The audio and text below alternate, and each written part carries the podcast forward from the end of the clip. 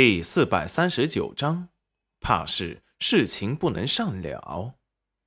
齐云染不卑不亢的开口：“明珠公主，这是后宫，是皇后娘娘管理的后宫，你有什么资格来越俎代庖，越过皇后娘娘来处置臣妇？”不待楼明珠开口，又说道：“况且本夫人自认为我也没做错什么事，明珠公主。”又以什么借口来惩罚于我？你，本宫要治你个藐视皇族之罪！住口！好了，明珠，要是没有什么事，你就下去吧。皇后嫂嫂，楼明珠还想借皇后的手惩罚戚云染，皇后哪有看不出的道理？他把人给叫进宫，势必要把人好好的送回去，不然依照丞相的性子，怕是事情不能善了。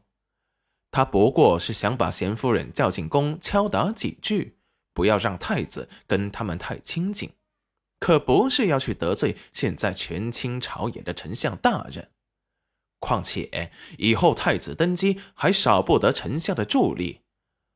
皇上现在已经恢复了身体，可是却在后宫接连宠幸了几位年轻貌美的宫女。他的意图很明显，就是在指望生下皇子，把太子给废掉。丞相大人也绝对不会眼睁睁的看着太子被废，毕竟自古以来被废的太子没有一个有好下场。他年老色衰。皇上已经很久不来他的凤仪宫了，来了也只是坐一会儿就走。他根本没有机会再怀上皇子，就算怀上，还不知道是公主还是皇子，还不如就扶持太子景轩上位。毕竟人的精力是有限的，他都在太子的身上花费了五年的精力，绝对不想半途而放弃。皇上还年轻，太子也已经长大。等皇上再次生下皇子抚养长大时，太子景轩已经长大成人。到时候，他就可以联合丞相，让皇上来个突然暴毙，扶太子登基。他再把谋害皇上的事全部推给了丞相大人，证据确凿，丞相必死无疑。到时候。这天下就彻底掌控在了他们魏氏一族的手中。脑子里虽然想到了很多，沉思也不过一瞬间的事，立即打断了楼明珠后面的话：“明珠要是没有事，就先下去吧。本宫还有事要和贤夫人说几句。”楼明珠垂下头，仿佛神情很受伤。皇后嫂嫂。我只是听到皇宫中的风言风语，有些不开心，来皇后嫂嫂这里说些心事罢了。皇后却不想陪他演戏。明珠，你是金枝玉叶的公主，谁敢乱嚼舌根，杀了便是。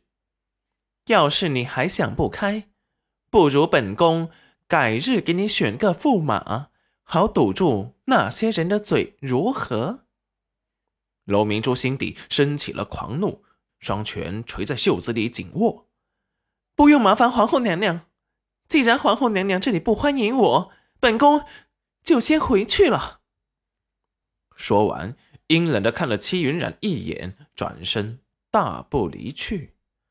皇后娘娘故作叹息：“哎呀，明珠就是那般的急性子，被皇上和太后给宠坏了。”还请贤夫人不要跟他置气。那是自然，臣妇只当他是个小孩子闹脾气罢了。贤夫人能如此想，自然是好的。只是以后太子逃课去丞相府，还请贤夫人多帮忙劝劝他。毕竟功课最重要，皇上对他的态度已经有所不满了。